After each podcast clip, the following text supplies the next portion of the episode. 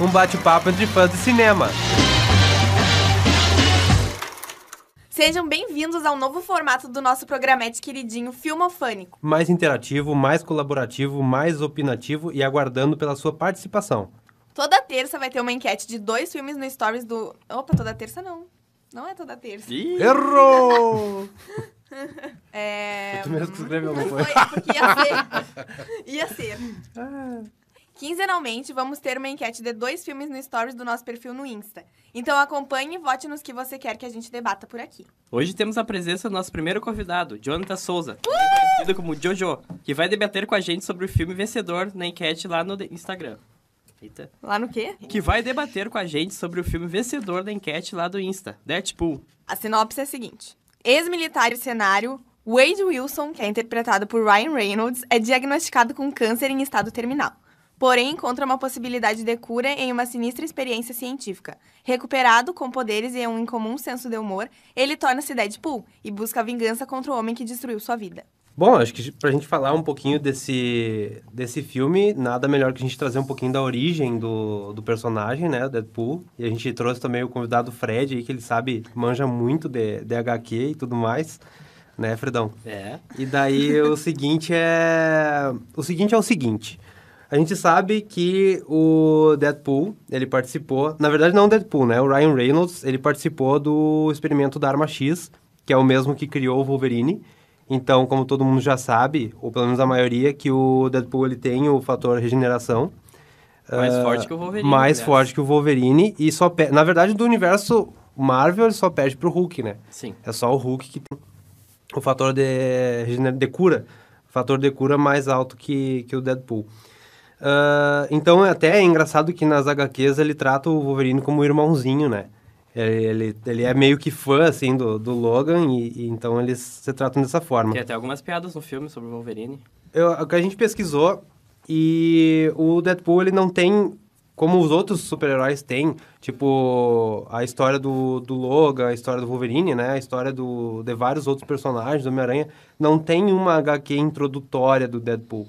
A história dele é contada ah, em várias HQs, né, é meio que progressivo o negócio. Até porque no início ele não foi lançado para ser um, um super-herói para roubar a cena, né? Sim. A Marvel trouxe ele para ser uma paródia do Exterminador, que é um É vilão da, Comics. da DC. Tanto que ele se chama uh, Ryan Reynolds e o... Não, não. o- Não, o, se o, o Deadpool se chama chama Wade Wilson. Wade Wilson, E o nossa. outro é o Slade Wilson. Nossa, eu tro- troquei tudo, É cara. isso aí. Mas enfim, é Slade Wilson, o Exterminador. E o Wade E Wilson. Wade Wilson, é. Deadpool. Ah, é tudo um ring, ring, daí a gente acaba dando um nó na, na língua. Ah, então, com esse, com esse intuito, até o, ele é muito parecido, porque o Exterminador ele é um especialista em armas, tanto brancas quanto arma de fogo. E o Deadpool também, né? Ele usa armas com grande tecnologia e tudo mais. Ah, então, a gente sabe até pela roupa dele, que só muda as cores, mas lembra muito o personagem do Exterminador. Sim. Outro tópico também que a gente sabe que acontece desde os quadrinhos é a quebra da quarta parede, né? Acho que para quem não sabe como é que é essa quebra da quarta, quarta parede, eu até vou usar o mesmo exemplo de um vídeo que eu vi. É como se tu estivesse num teatro e imagina que tu tem as duas paredes, literalmente, dos teus lados e a parede de trás. E o que seria a quarta parede é aquela parede que separa o palco da, da plateia. Então, no momento que o, o, o artista, o ator, ele, ele quebra essa parede, que ele fala diretamente com o público, ele está quebrando essa quarta parede. E o, o Deadpool, muitas vezes, ele sabe que ele está num quadrinho, e ele brinca com isso, ele tenta sair disso, e assim é trazido para o filme. Ele sabe que ele está num filme, ele brinca até, tem piadas com o próprio Lanterna Verde que ele faz, quebrando essa, esse paradigma, acho que pode dizer assim. Eu acho que é mais ou menos isso aí. Mas outra inspiração dele, além do Exterminador, é o Homem-Aranha, porque o Homem-Aranha já quebrava a quarta parede nos quadrinhos há bem mais tempo que ele. E como ele só deixou mais evidente, assim, da tipo. É, eu acho que até pelo, pelo humor dele, né? Ele ser É. muito sarcástico e trazer um humor ácido, né? Eu acho que até por isso que foi uma sacada do filme, porque ele, na verdade, o próprio... Agora, voltando, sim, pro ator, o Ryan Reynolds, quando ele fez o, o- participou do Wolverine Origins, ele teve um não sei se dá pra dizer um trauma, mas ele ficou muito chateado com o personagem do É, todo Deadpool, mundo né? ficou. Tudo, é. É, todos os fãs e até a pessoa que recém tava entrando, porque naquela época, tu lembra mais ou menos que data foi esse Wolverine? Foi 2008, 2006, por aí. É, então, é, nessa, nessa, nesse ano, acho que os filmes de super-heróis ainda nem faziam tanto sucesso quanto, Não. quanto hoje em dia. Então, tinha muita gente entrando justamente pelo mundo cinematográfico, entrando nesse universo, conhecendo personagens, e as pessoas viam que aquele ali era... Tipo, olhava aquele personagem que é chamativo, né? Tanto pelo uniforme como pelo espaço, porque ele é muito legal e tal, parece meio, meio ninja. Ah, e daí olhava o filme, não, peraí, esse cara não tem nada a ver. Né? O cara tinha bo- boca costurada, acho que era, né? Era, era. Então, tipo, não fazia sentido nenhum. E foi o Ryan Reynolds que interpretou esse personagem no, no filme, lá no Wolverine Origins. Então, desde, desde aquela época, ele sentia essa, eu acho que uma angústia em trazer esse personagem como ele realmente é nos É, ele já tinha testado outros personagens da HQ no Blade 3, que ele fez o Hannibal King, e no Lanterna Verde, que foi os dois meio... não foram bons pra carreira dele. É, É, essa... daí o Deadpool era um personagem que ele gostava tanto e viu se tornar aquela coisa lá, né? Pois é. E então ele também trazia essa, esse amargor assim do, do Lanterna, que também foi um filme bem bem aquém daquilo que a galera eh, esperava. Sim. E Até porque ele era o protagonista do filme Lanterna, né? exato, era o protagonista. E daí ele ficou, digamos que cutucando a, a Fox pra fazer esse filme do do Deadpool. Deadpool. Só que também dava pra fazer um filme do Deadpool, digamos assim, Nutella, entre aspas. Tem, tinha que ser um negócio mais 18. Ah, porque ele, ele é um cara violento, ele não tem censura naquilo que ele fala, não É tem outra- pudor. Outra reclamação do filme do Origins do Wolverine é que não tinha sangue. Uma história do Wolverine sem uma gota de sangue não, não, Não traz o peso. nada, né? O personagem tem um passado violento. Exatamente. Ainda mais o filme ser chamado Origem sem a o- real origem do personagem. Sim, então os filmes de super-herói até então, como nos quadrinhos antigamente, era tudo... era pra criança. Eles não sabiam que podiam vender pra adulto. Até então. Até então, né? Porque que eu me lembro, realmente, o Deadpool foi é, a quebra desse, desse outro paradigma aí de, de trazer filmes de super-heróis que fossem violentos também, né? Que, e que mostrassem isso de, de super-heróis, no caso o anti-herói, que tanto ele quanto o Wolverine são anti-heróis, eu acho que até um pouco por essa pegada meio sa- sangrenta deles, Sim. né? Ah, então, o que, que aconteceu? Ele ficou cutucando a, a Fox para os caras fazerem. E daí, tem o que a gente estava até conversando antes sobre o que, que realmente aconteceu na época. Se foi o, o ator, o Ryan, que vazou o, o roteiro. O roteiro não, o Teaser. o teaser né? Aquele É. vídeo, mas na, no... Como é que é? Ele ficou popularmente, popularmente conhecido como um vídeo de, feito por fãs, né? Sim. Mas, Mas ele viralizou então- muito rápido. Quando saiu assim, a Fox já correu pra liberar dinheiro pra eles fazerem o filme. Mas não foi tanto dinheiro assim. Então, é, não foi tanto... por- é, Até porque foi um projeto arriscado, né? Foi. Então, tipo, eles, ah, vamos, vamos enxugar. Tanto que eles contrataram o Miller, Tim Miller. Tim Miller, pra ser o diretor. E ele era bem novato, acho que foi o primeiro filme dele até, né? Se eu não me engano, foi o primeiro filme dele. E ele era especialista, ele é especialista em, em efeitos, efe- efeitos visuais, né? Em- Sim. Então, o que que acontece? Mas Eles- os roteiristas do filme é os mesmos roteiristas do Kick-Ass, que é outro filme meio é, de herói, digamos assim, bem violento. Então, eles, eles casaram tudo É, eles isso. casaram. É, não sei se parece, não sei se é impressão minha, mas me parece que eles foram unindo o útil com o agradável daquele pessoal Isso. que, que gostava de fazer isso meio que por amor, assim, Aham. né? Então, eu acho que isso tudo foi Porque, diminuindo é, custos, né? Até no- na introdução do filme, eles falam ah, os verdadeiros heróis do filme, daí aparece o nome dos roteiristas. Na cena inicial. É, É, exatamente. Ah, agora que tu tocou nesse assunto, ah, tu podia falar um pouquinho da, de como é que foi a campanha de lançamento dele, né? Ah, isso. ah, grande parte do dinheiro do filme foi para a campanha de marketing, que na estreia foi lá nos Dias dos Namorados, em fevereiro, lá nos Estados Unidos. E o filme foi vendido como uma comédia romântica. Vários posts falsos e trailers falsos contando que o filme fosse uma comédia romântica.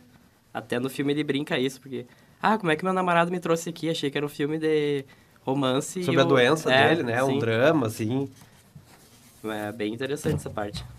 É, então a gente sabe que no mundo publicitário, vamos dizer assim, do, do, do que gira em torno do filme do Deadpool, os caras tiveram muita sacada boa, assim. Sim. Os caras trabalharam pesado nisso. E fez o sucesso que fez, né? A gente teve informações aí que o filme contou com um orçamento de 58 milhões de dólares e no final a gente não sabe ao certo quanto que ele arrecadou no total, né? Mas Sim. a gente tem dados de que ele foi o que duas semanas ele já tinha arrecadado mais de 500 milhões. Então, É. imagina. Ah, é um lucro muito alto com um filme de orçamento baixo, né? Sim. Aí o pessoal pensa, porra, 58 milhões é muita grana. Não, mas Pra uma produção Pra- desse tamanho não é. para uma produção de Hollywood isso aí é uma quase uma bagatela, né? Pois é. Bom, então aqui nos nossos convidados, na galera que está aqui hoje conversando sobre Deadpool, a gente tem a Gabi, nossa colega aí, que ela não é tanto assim do, do universo de super-heróis, talvez por faltar um pouquinho de proximidade, né, Gabi? Porque Eu acho que tu tem potencial para entrar nesse universo. Mas a gente queria saber a tua opinião, assim, o que, que tu acha? Uma pessoa que pegou o filme para assistir agora, tu comentou que achou ele violento, e aí, o que, tu pode trazer pra gente aí? Assim, eu já olhei Homem-Aranha e Mulher Maravilha, que eu me lembro, assim, de filme de herói que eu vi. E eu gosto de filme de herói, só que se eu for olhar sozinha, assim, pegar pra assistir, eu escolho outra coisa. Mas eu gosto de filme de herói. Mas eu, eu nunca tinha visto um tão violento, assim, tipo, ai, eu olhava e aí tinha já umas cabeças explodindo e sangue, muito sangue. E. hum, É, acho que é isso. Achei bem violento. Eu, fiquei, eu ficava, o Fred me olhava, tipo, ah, o que, que tá achando do filme? Eu só tava com uma cara assim, meu Deus.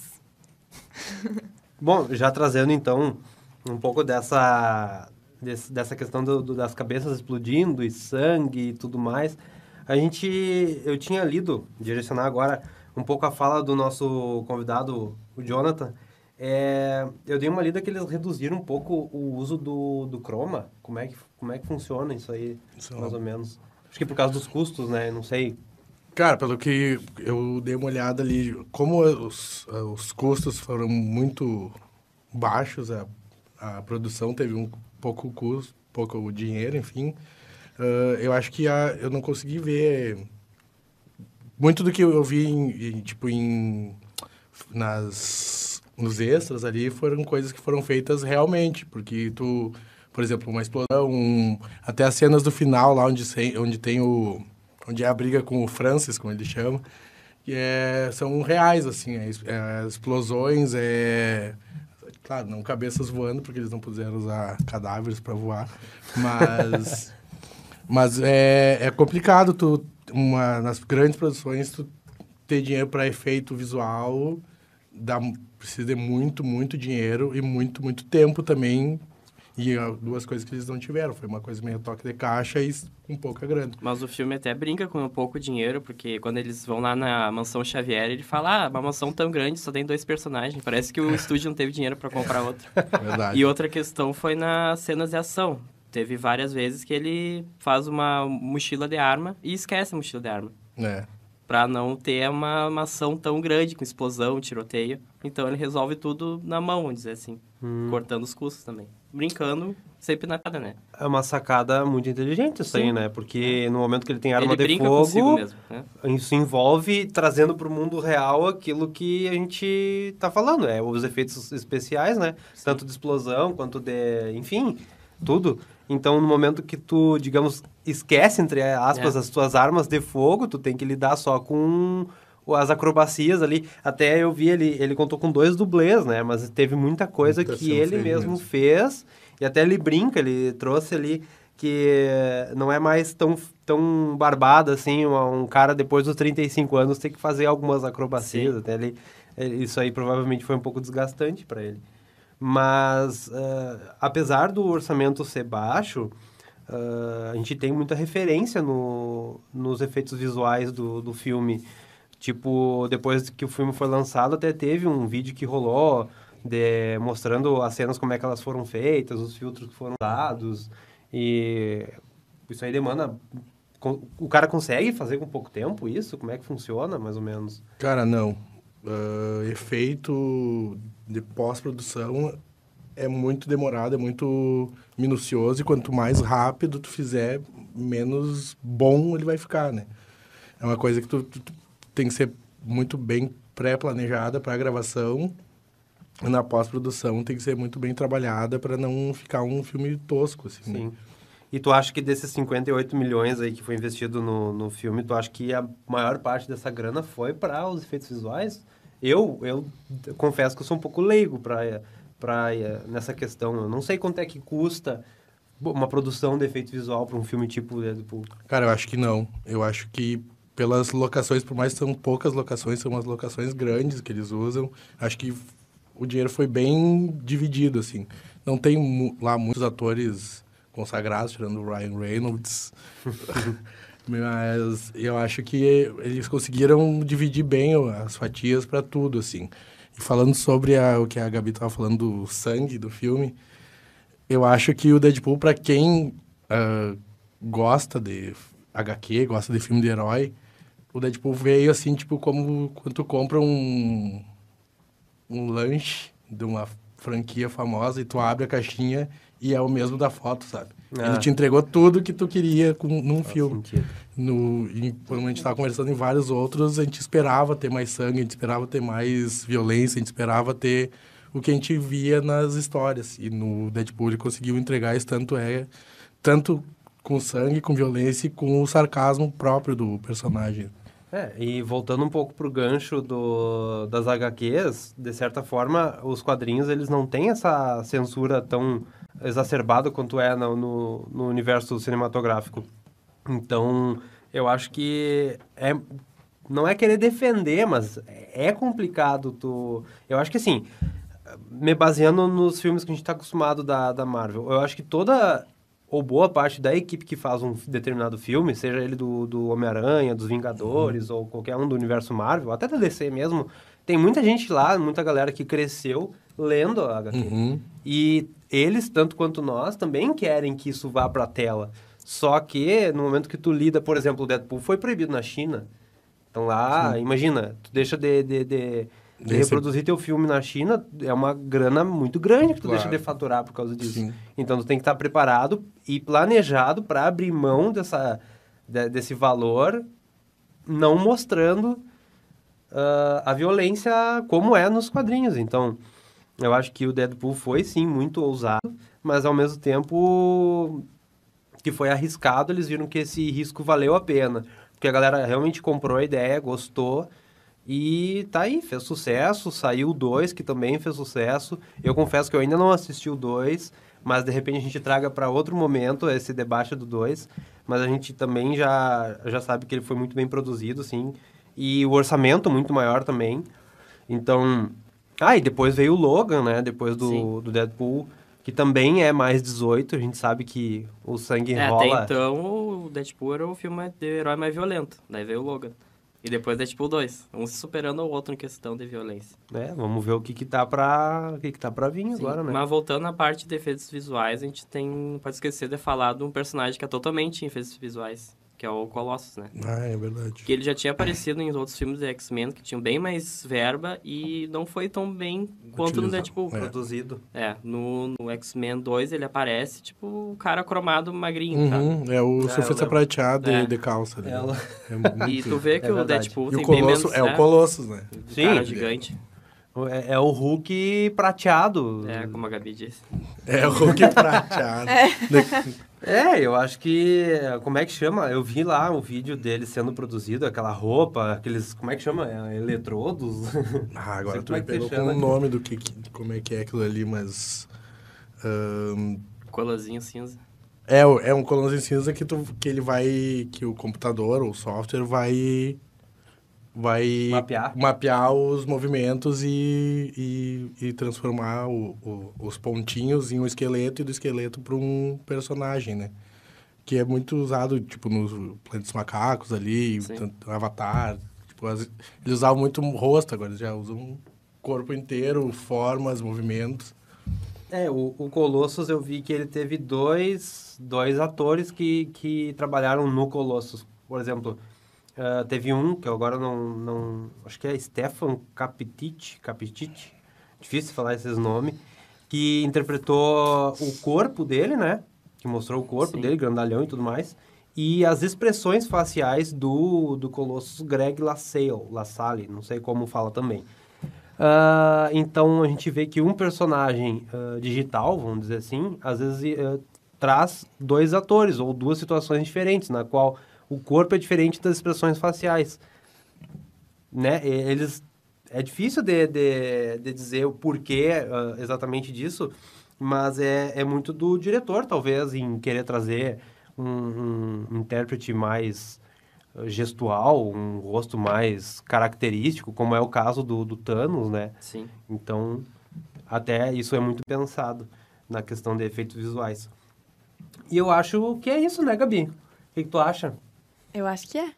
Ah, então a gente vai agradecer a participação do nosso querido Fred, do nosso convidado Jonathan, que é especialista em efeitos visuais aí. Ah, agora a gente vai produzir outro programa pra galera. Espero que vocês tenham gostado. E até a próxima. Um beijo no joelho.